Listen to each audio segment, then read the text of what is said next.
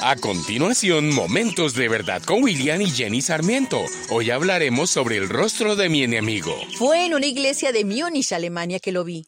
Un hombre corpulento y calvo con un sobretodo gris y un sombrero de fieltro marrón en las manos.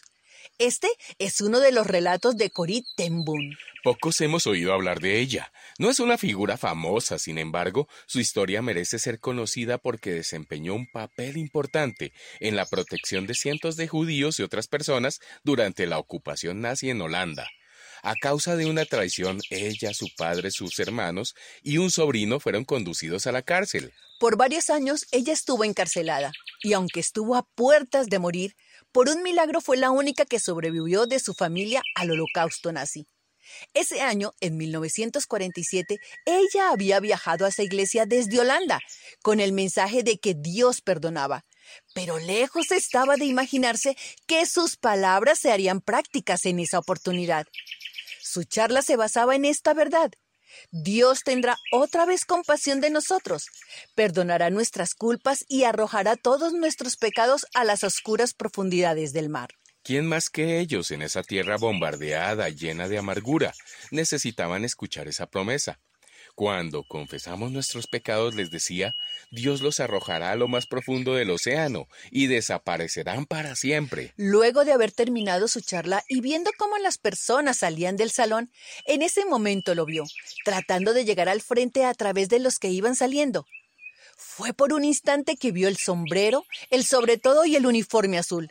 El recuerdo le llegó como una gran ráfaga.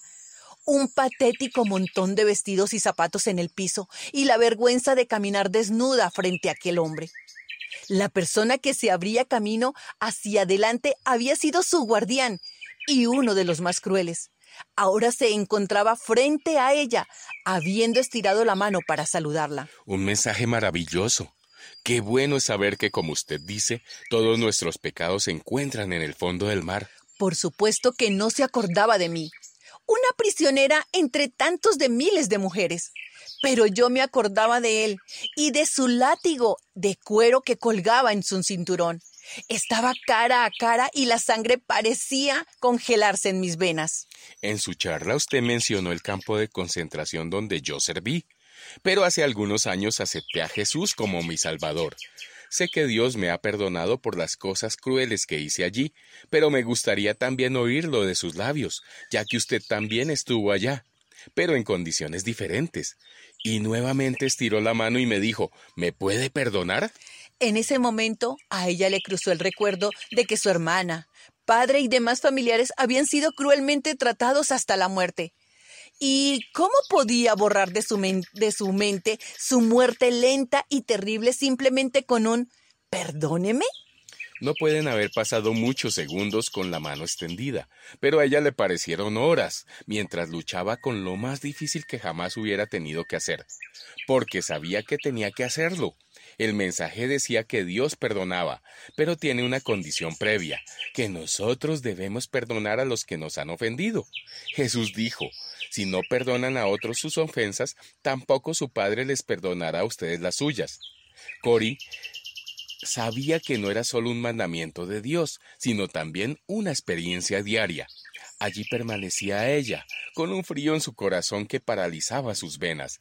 En su charla acababa de decir el perdón es un acto de la voluntad, y la voluntad puede funcionar sin importar las heridas del corazón. Ayúdame, Señor. Oró en silencio. Puedo extender la mano. Eso lo puedo hacer. Pero tú suple el sentimiento. Así que de forma mecánica extendió con fuerza la mano hacia la que estaba extendida, y mientras lo hacía sucedió algo increíble. La corriente que vino a su cuerpo comenzó en el hombro, corrió a través del brazo y llegó a las manos unidas.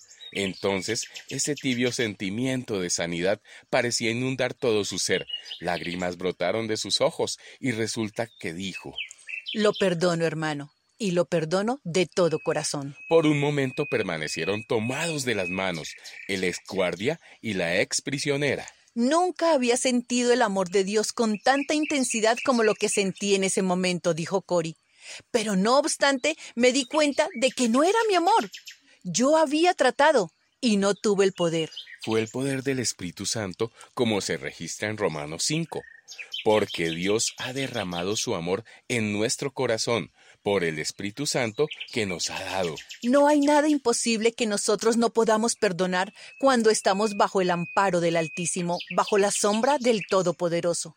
Está en ti tomar esa decisión y descargarte de esa cruel carga que lleva a la amargura, a la contienda, a la vergüenza y al desamor. Deseo que este testimonio de vida te llegue a lo más profundo del corazón como me llegó a mí y que puedas obrar de acuerdo a la voluntad de Dios. Te invito a orar. Querido Señor Jesús, algunas veces perdonar cuesta mucho y duele aún más. Pero tú, que nos has perdonado, ahora nos pides que perdonemos a los demás. Enséñanos el poder sanador del perdón. Ayúdanos a traer ese don del amor a nuestro matrimonio, a nuestra vida, una y otra vez. Oro en el nombre de Jesús. Amén. Esta es una producción de la Fundación Momentos de Verdad, una palabra de vida para tu espíritu.